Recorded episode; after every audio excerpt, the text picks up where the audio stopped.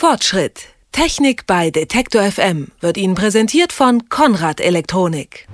Egal ob im Zug, im Auto, im Café oder zu Hause, das Internet ist inzwischen überall verfügbar, bis auf eine einzige Ausnahme und die ist auch noch des Deutschen liebstes Kind, das Auto. Das Auto gilt als der letzte weiße Fleck auf der Internetlandkarte, doch auch der soll nun verschwinden, denn die Hersteller arbeiten fieberhaft daran, das Internet ins Auto zu bringen und auch neue Studien zeigen, weit mehr als die Hälfte aller Autofahrer wünschen sich das. Wie weit das im Moment schon ist und welche Möglichkeiten darin schlummern, darüber wollen wir heute sprechen in unserer Rubrik Fortschritt. Und dazu ist jetzt mein Kollege Markus Engert im Studio. Hallo Markus. Einen schönen guten Tag. Markus, ähm, Internet im Auto, äh, gibt es das schon und wann hat es jeder? Ja, es gibt die ersten Angebote in der Tat und ähm, sind wir mal ehrlich, das ist auch wirklich überfällig. Seit Jahren wandert ja immer mehr Unterhaltungselektronik ins Fahrzeug. Erst musste das Radio um die CD ergänzt werden, dann folgte die MP3. Die Hersteller entwickelten dafür also ganz eigene Betriebskonzepte, aber weil eben jeder Hersteller sein eigenes Süppchen gebraut hat, da sind Kosten und Aufwand für die Autoindustrie echt ziemlich hoch und deswegen kann die so richtig nicht Schritt halten im Bereich der Unterhaltungselektronik. Und das ist einer der Gründe, warum das Internet noch nicht ins Auto gekommen ist. Der zweite sind langsame und zu teure Funkverbindungen. Jetzt aber hat sich das geändert, denn LTE kommt, das schnelle und mobile Internet. Das wird der Nachfolge von UMTS und der wird mitunter sogar die Geschwindigkeit von DSL-Leitungen übertreffen. Also um es ganz kurz zu machen, Experten schätzen vielleicht noch fünf Jahre, dann haben wir Internet im Auto. Welche Möglichkeiten schlummern denn darin?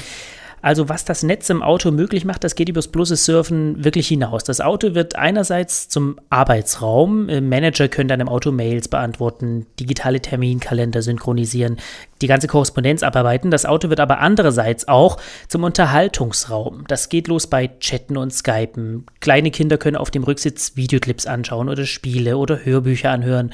Die Beifahrer planen vielleicht Ausflüge, schauen sich schon Fotos vom Ziel an, buchen ein Hotel. Aber es geht nicht nur um die Bespaßung, das Auto wird auch effektiver. Also zum Beispiel die Anzeige freier Parkplätze, die Wettervorhersage oder die effektive Routenplanung. All das würde so möglich. Aber das ist ja schon irgendwie mehr was für Technikbegeisterte und vor allem die Internetgeneration. Nach einem Mehrwert für jedermann klingt das jetzt noch nicht, oder? die Zukunftsvisionen gehen schon noch ein Stückchen weiter und da liegt auch Mehrwert für jedermann dann drin. Die gehen nämlich dahin, dass Autos untereinander und mit der Verkehrsinfrastruktur kommunizieren, also automatische Unfallmeldungen, stets aktuelles Kartenmaterial, die aktuelle Verkehrslage, die Kommunikation mit Ampeln zum Beispiel. Das geht sogar so weit, dass andere Fahrzeuge in naher Reichweite als Sensoren genutzt werden können, als Vorausposten quasi.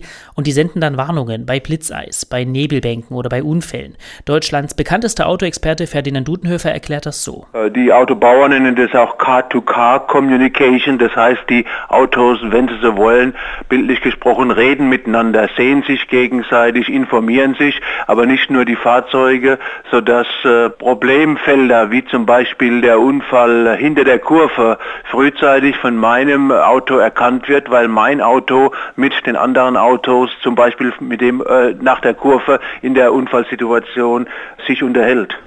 Also das kann auch äh, für mehr Sicherheit sorgen, wenn das Internet im Auto ist. Mhm. Ähm, und wenn ich das nun heute schon will? Dann kann dir auch heute schon geholfen werden, zumindest ein kleines bisschen. Sagen wir mal drei Möglichkeiten, kann ich da vorstellen, oder vielleicht vier. BMW und Mercedes bieten voll ins Auto integrierte Systeme bereits an. Audi, Citroën, Peugeot und Daimler arbeiten mit so Boxen für UMTS-Sticks. Da hat das Auto dann eine SIM-Karte äh, im Kofferraum stecken zum Beispiel. Und Continental und die Telekom, die haben Autolink entwickelt. Das ist ein eigenes System dafür.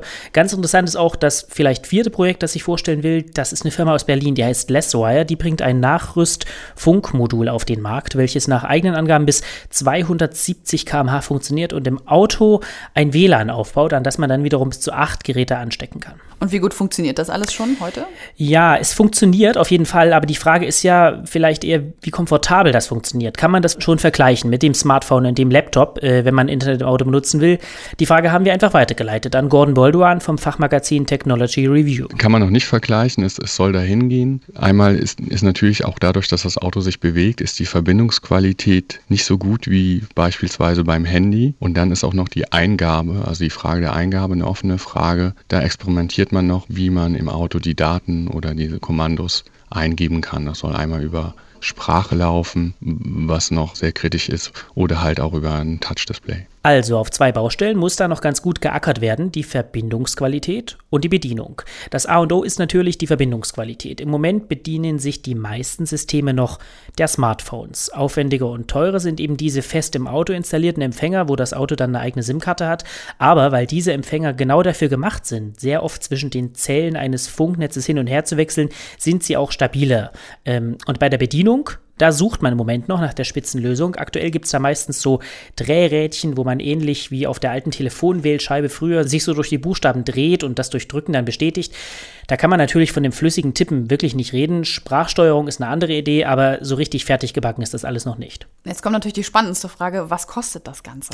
Auch die Frage haben wir Gordon Bolduan vom Fachmagazin Technology Review gestellt. Ja, das ist noch das, die große Frage, die auch zurzeit noch nicht beantwortet werden kann. Es gibt einmal die Möglichkeit, Möglichkeit, dass man die Verbindung über das Smartphone, internetfähige Smartphone herstellt, für das man ja sowieso schon einen Datentarif bezahlt. Und dann gibt es halt noch die Möglichkeit, dass man im Auto ein Modem installiert hat, für das man dann entweder beim, beim Autohersteller oder auch beim Mobilfunkbetreiber einen Datentarif entlohnen muss. Also, es kostet genauso viel wie die normalen Datentarife fürs Handy auch. Nicht dabei ist hier natürlich das Auto selbst. Und wie mit jeder neuen Technik wird es auch hier so laufen. Zuerst kommt das Ganze ins Luxussegment und erst dann nach und nach in die Mittelklasse. Sagen wir also mal so als groben Richtwert, in der gehobenen Mittelklasse und in der Oberklasse gibt es das schon heute. Alle anderen sind vermutlich so in rund fünf Jahren dran. Das sagt mein Kollege Markus Engert. In unserer Rubrik Fortschritt hat er uns heute erklärt, wann das Internet ins Auto kommt und was es dort alles kann. Vielen Dank, Markus. Fortschritt. Technik bei Detektor FM wird Ihnen präsentiert von Konrad Elektronik.